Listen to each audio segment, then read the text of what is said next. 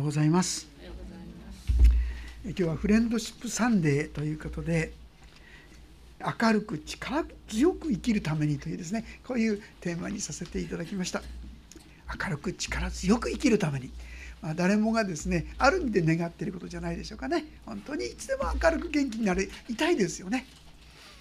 でも同時にでも現実はって言いますとねそういうわけにいかないよっていう事柄がまあまああるんじゃないでしょうか。嫌なこともありますし困難もありますし日々にストレスもありますし体の不安やあるいは恐れや悲しみや痛みはですねあげればきりがないほど私たちが元気になれない原因があるわけです。でもそういう弱さを持つ中でも神様は私たちを力づけることができるということなんですね。その秘訣を今日もこの箇所からですねご一緒に学ばせていただきたいとそう思うわけであります。最初に27節のところですねちょっと読ませていただきたいと思います。27節ヤコブよなぜ言うのか？イスラエルよなぜ言い張るのか？私の道は主に隠れ私の訴えは私の神に見過ごされていると。皆さん私たちもですねしょっちゅうつぶやいてると思うんですよ。なんでこんなことばっかり起こるんだとかねもう嫌になっちゃったとかねもうダメだとかねマイナスの言葉暗い言葉がどんどんどんどん出てくるんじゃないかなと思いますが実は神を信じていたユダヤの民もそうだったんですね。今ここに書いてありますように「私の道は主に隠れ私の訴えは私の神に見過ごされている」誰も私のことを顧みてくれない神様なんかもう私のことをお見捨てになったんだ。もういいことなんかちっともないじゃないか。嫌なことばっかりだ、まあ、ご存知のように彼らはアッシリアという国によってですね今やもう滅ぼされんとするそういうギリギリのところに歩んだわけです。そのためにはもう46の町もめちゃくちゃになってしまったりですね。さらに彼らは今度はバビロンという国からもですね非常な苦しい圧迫を受けてついにはバビロンというところに連れて行かれてしまうことが後に起こるわけですけどもさあ彼らが確かにああ神様はもう自分たちを見捨てになったんだ。もうどうにもならない。こういうのも分かる気がしませんか？まあこのことによってああ彼らが嘆くのも私のが嘆くのもある意味で同じだなということができるかと思います。でもその嘆きの中から神様は彼らを立ち上がらせることができるんですね。さあその秘訣を次の28節からですね見ていきたいと思います。あなたは知らないのか？聞いたことがないのか？主は永遠の神地の果てまで創造した方いかがでしょう？私たちの神様は天地をお作りになった創造主なる神様だっていうことは聞いていると思います。そして知っていると思います。でも本当にそのことを受け止めているでしょうか？いたでしょうか？神様の偉大さっていうんでしょうかね。大きさっていうものを私たちは理解しているようでちっとも理解してないかなとそう思いますね。ある人がですね「あなたの神は小さすぎる」っていう本書いたんですよ。私は神様小さくしちゃってる。まあ、例えばで言えば皆さんこの宇宙私は宇宙の中に生かされてるわけですが宇宙の広がりってどのくらいだか知ってますか？まあ、今のその物理学やいろんなものの統計によると約ね460億光年ぐらいじゃないかって言われてます。ある一説では780億光年だいやもっと980億光年だいやいやそれは残像に過ぎないいろんな説があるようですが、まあ、普通は460億光年なんて言われているそうですが意味わかりますかこれ？光の速さでビューンとこう走り続けてって言いますか？遠く行き続けて460億光年。460年間光の入ってビーッとこう生き続けてやっと宇宙の果てに行けるかなっていうとこですよ。太陽まで約光の速さで8分ほどかかるって言いますね。太陽って30万キロ以上ですよ。そのスピードでブーっていって太陽まで8分ものすごいことですが聖書に書いてあるのはその神様は永の神地の果てまで創造した方って言うんです。まあ、正直言いますとすごいすごい想像もできないほど大きなこの宇宙が神様の中では手のひらの中に乗るようなもんなんですよ皆さん。神様ポンポンってこう宇宙をですね 何て言うかお手玉じゃないんですそうできる方が神様なんですよ。とてつもない方だってことをちゃんと受け取ってたでしょうか？もっともっとちっちゃくちっちゃくしてしまってたんじゃないでしょうか？ところがそのとてつもない大いなるお方がですよ。私たち一人一人に目を留めておられるっていうんです。考えられないことですよ。イエス様がお話すのはですね私たちの頭の髪の毛すら数え知っておられるってこう言うんですがあれもともと言葉ナンバーがつけられてるんですね 髪の毛一本一本にナンバーがついてるってまあもう理解も想像も全くできないお方ですよ。その方が私たちを顧みてくださってるって言うんですよ。意地悪してんじゃないんです。ですからこの40章の一番最後にはこんな言葉ですよ。慰めよ慰めよ私の民よあなた方の神は仰せられると書いていますよ。エルサレムに優しく語りかけようこれに呼びかけよう区域は終わりその咎は償われているってこう続くわけでありますが神様はとてつもない力と栄光をお持ちなんですよ。それだけじゃないこのお方が私たち一人一人を愛しておられる私の目にあなたは高価で尊いと本気になって言ってくださってるんですよ。考えてみますと確かに私たちはこの神様をちっちゃくちっちゃくしちゃってるんですよね。だから神様にはどんなこともできるなんて言われてもうん本当かなとかねダメでしょうなんて思ってしまうかもしれません。でもこの大きな大きな宇宙を手玉に取るポンポンとすることができる神様です皆さんそ。れほどの方だったんだということを思い起こすだけでちょっと皆さん元気が出てくるんじゃないですか？ああもうだダメダメダメだ無理だ無理だ。いろんなマイナスの考えしか出てこない私たちに。でも神様だったらっていうね。神様だったらできるかもしれないっていう思いがこの大いなる神様を思い描くことによって私のうちにちょっとずつ出てくるんじゃないでしょうか。私たちが神様ちっちゃくしてしまったために私たちの困難や問題に立ち向かう力がもはや出てこなくなってしまうんですよ。そうだ。この偉大なお方。そのお方がそれだけじゃない。なんと私に声をかけてくださる。私の目にあなたはあなたですよ。あなたは高価でたっといと言ってくださっている。信じがたいことですよ。でも神様はそういう方じゃないでしょ。事実ですよ。ええ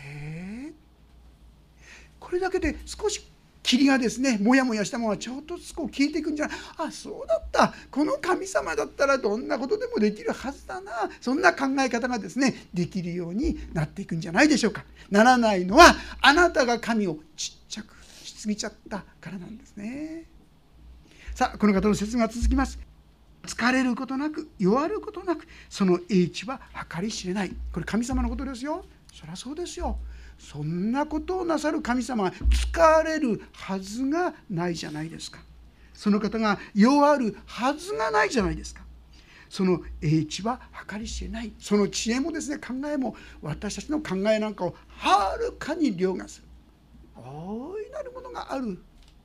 ただ問題なのはそのように神様を見上げる心信仰を私たちが簡単に捨てちゃってると思いませんか？神様そういう方だったということを忘れちゃってると思いませんか？そうするとあどうしようあどうしようってこんなになってしまうんですよ。もし神様が大いなる偉大なお方であり力ある方でありそして私たちに本当に慰めも励ましも力もくださる方だというならばあの第一ペテロ5章7節の言葉あなた方の思い煩いを一切さい。神に委ねなさい。神があなた方のことを心配してくださるからですという言葉は力を持って私たちに望んでくださるんですね。そうだ。この方によってはどんなことでも大丈夫だ。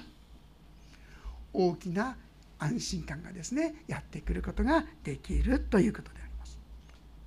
皆さんそういうわけで第一に知っていただきたいこと。それは神様はとてつもない神様だ。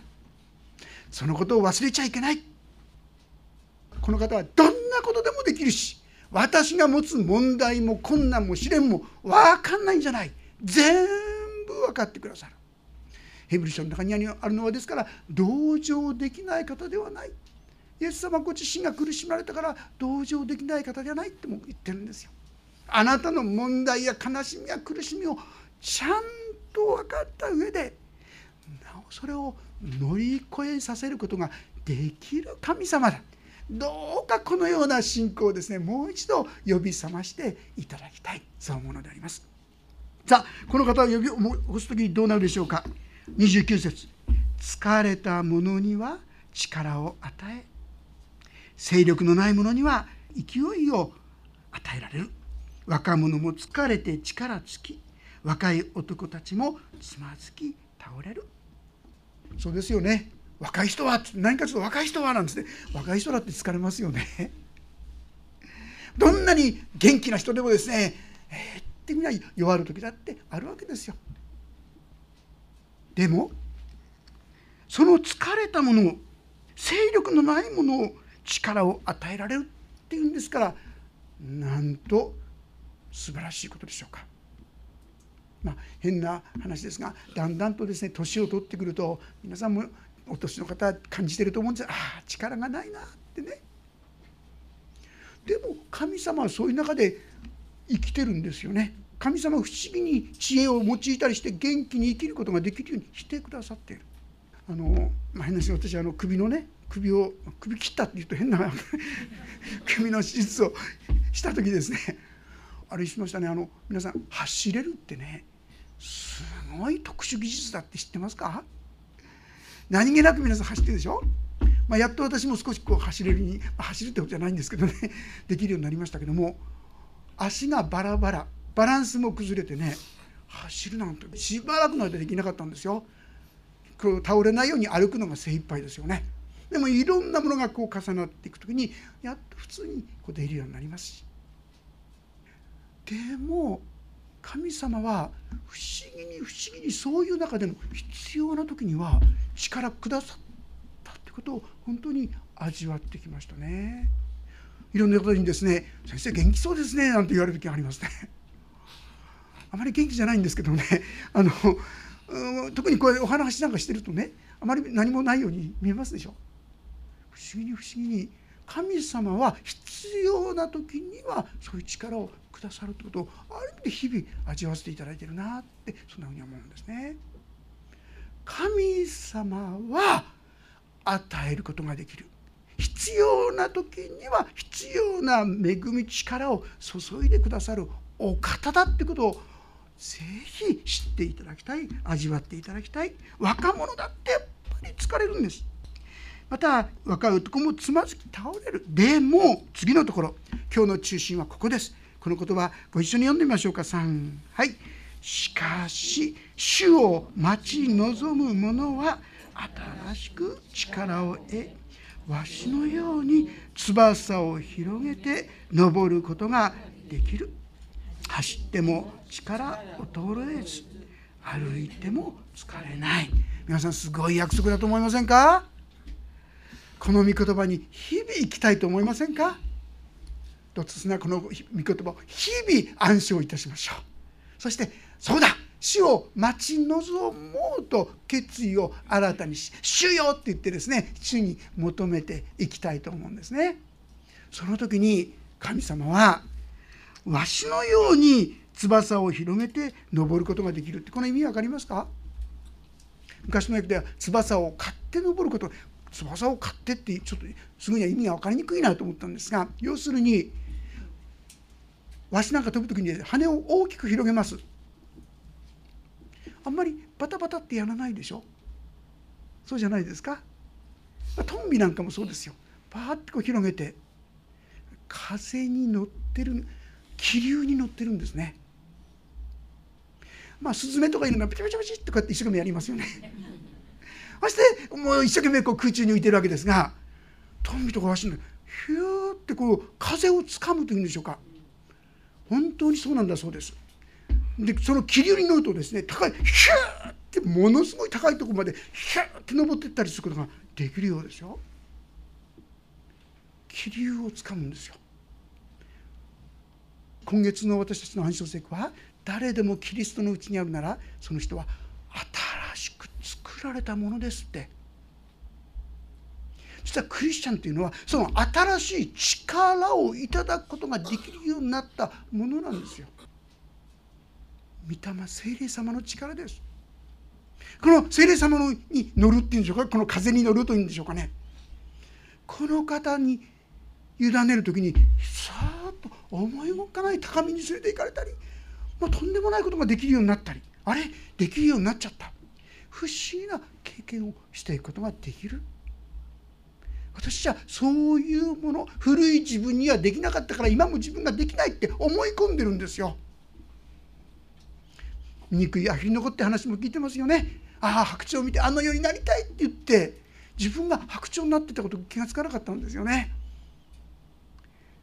私たちにも実はその素晴らしい恵みがもう注がれているんです。ただ問題はその風に乗ることがわからないんですよね。ですから地上でパチパチパチこうやってやってますよね。疲れちゃうでしょ？信仰生活って苦しいなとかね。辛いなとか。本当に風に乗るんじゃなくて頑張り頑張りでやってると疲れちゃうんですよ。でも私たちは風に乗って大きく高く登ることができるようになっているんですそれがここで言う主を待ち望む者はですよ皆さん私が本当に主を待ち望むようになる時にこの力を体験する本当に苦しい時に「主よ!」ある意味でそこまで必死に神を求めるようになるために神様はいろんな苦しみや困難をお許しになっているということもできるかもしれません。そして本当に私が神様にお委ねしていく時に神様の不審な宮業が始まっていくんですね。私に必要なのはそういうわけで主を待ち望むことだということを知っていただきたいと思うんですがまだこれじゃよくわからないと思うんですね。主を待ち望むってどういうことってね、まあ、具体的なことで言いましょう。これはまず祈り始めることですよ。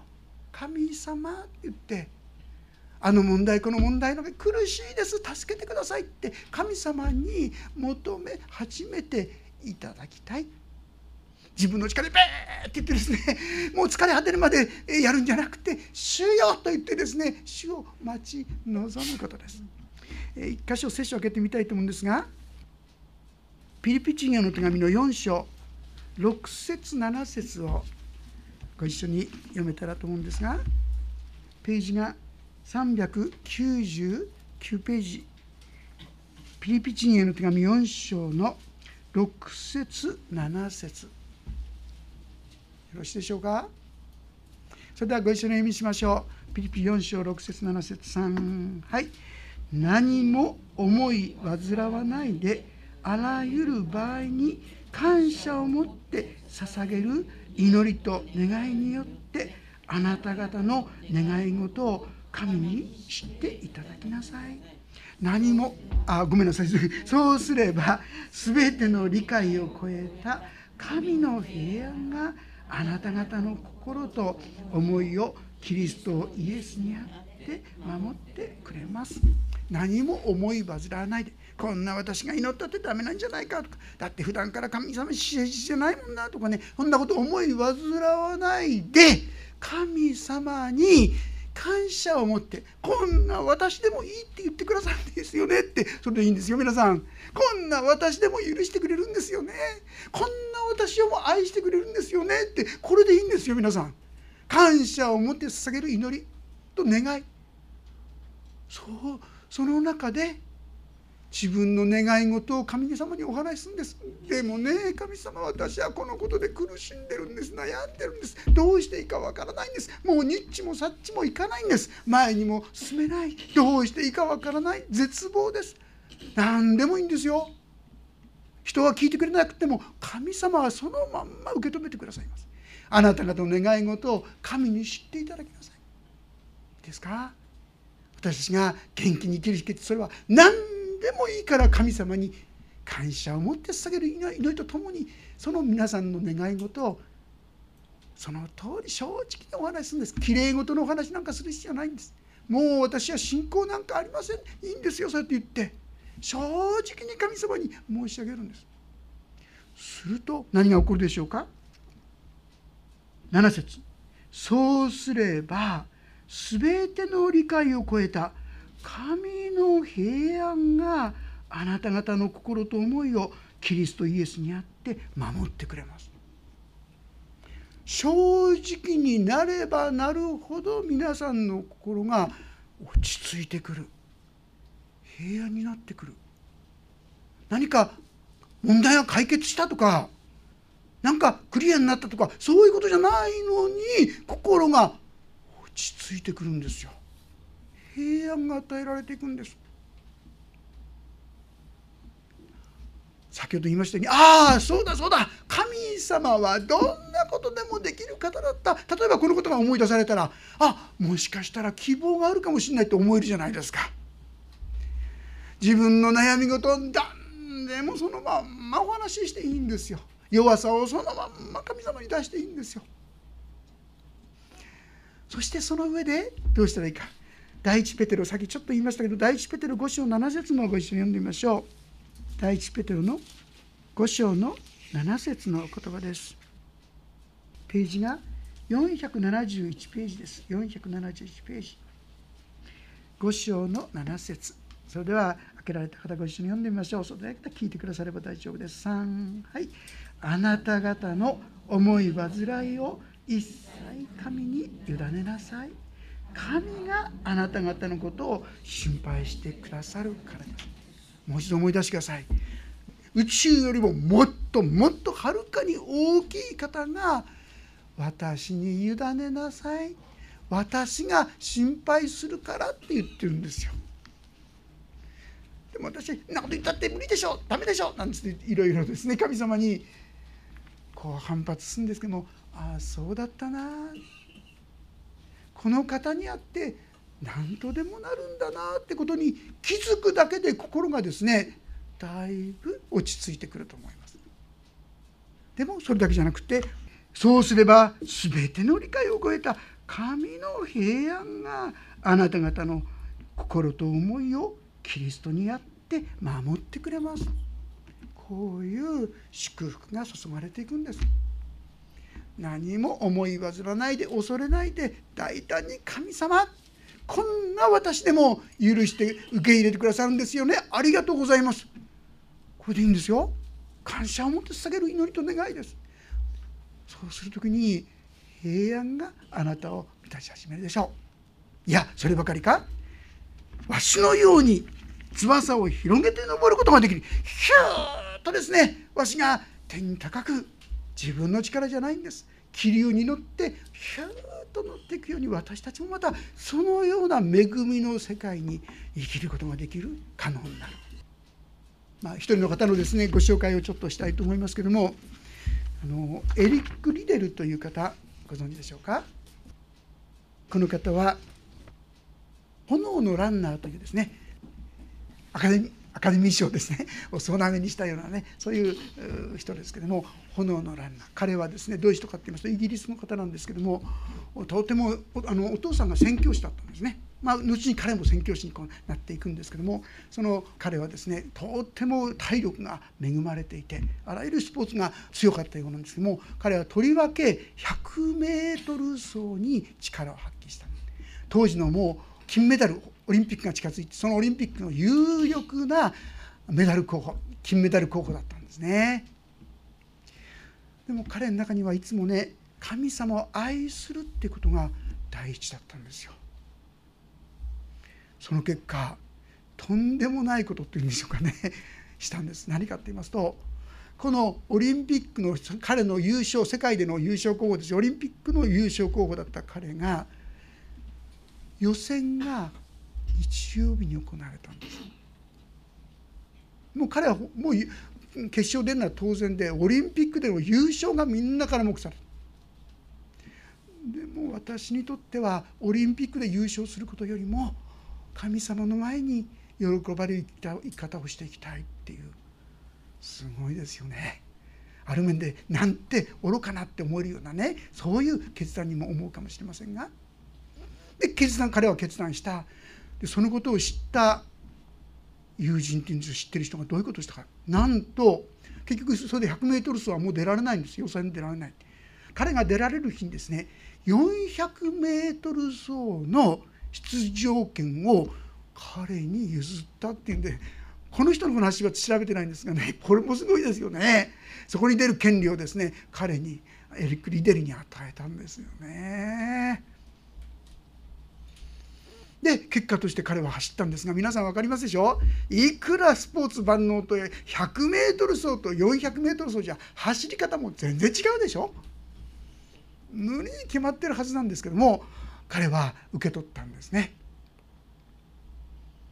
そして、えー、見事ですね予選を通過してそして彼は決勝に出たんですけども正直言って彼のことは誰も注目してませんでした。100m 走ではそれはもう注目を一心に浴びる存在ですが 400m 走なんて練習もしてないしね専門外ですから無理に決まってると。ところがその決勝においても彼はですねずっと 200m まあ彼は短距離走ですからバーッとですねトップを走ったんですね 200m みんな思ったんです。そのうち潰れる。もうこれ以上続かない。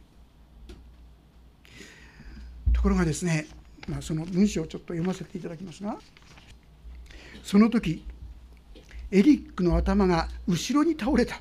何の話かと思うかもしれませんがこうなったんでしょうかね。力がこんこんと湧き出ている時に見せるエリック独特のランニングポーズだった。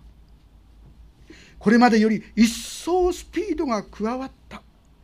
走りながら流れ込む空気を吸うように口を開け力を振り絞るように両腕を振った。ますますペースが速くなった。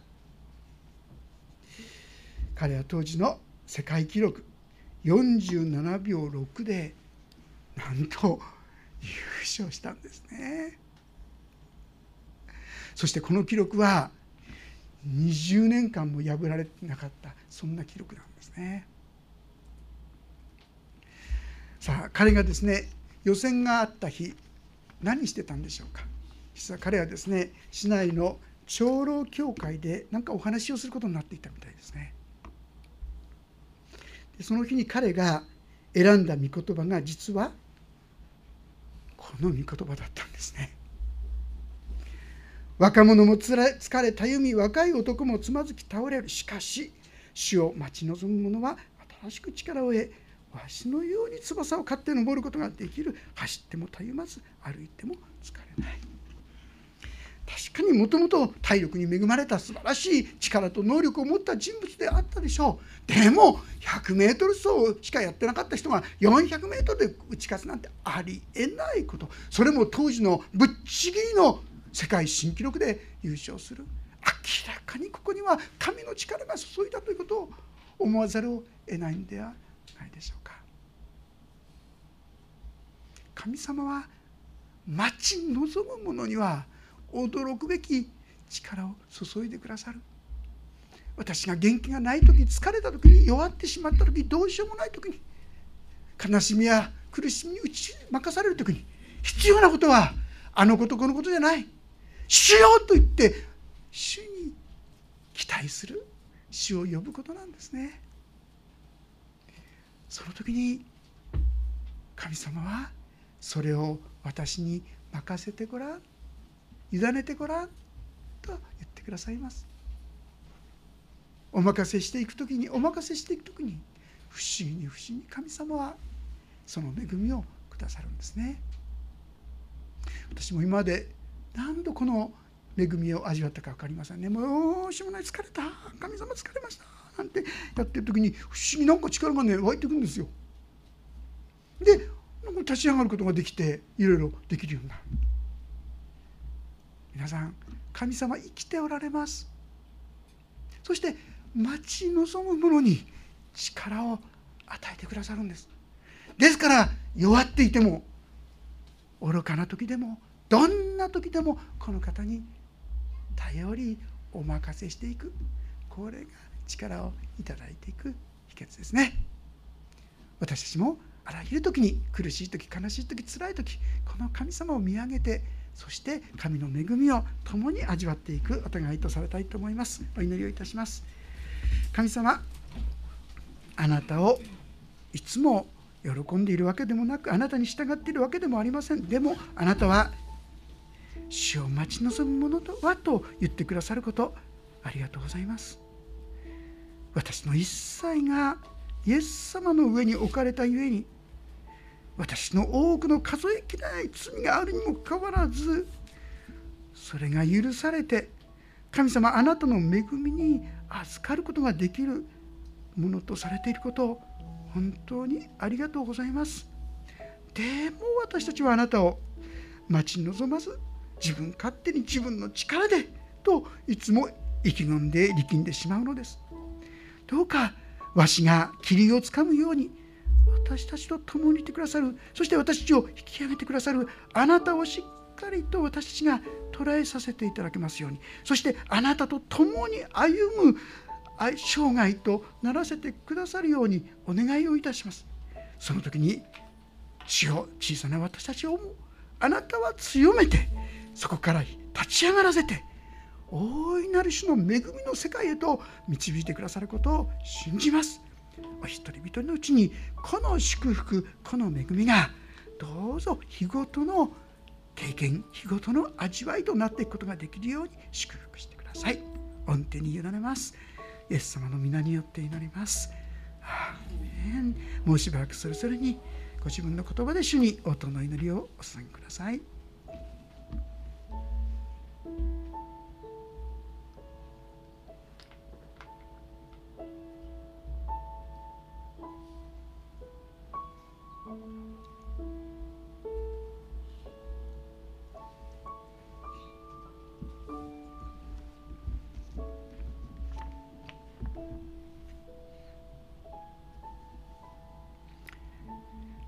主イエスキリストの皆によって祈ります。アーメン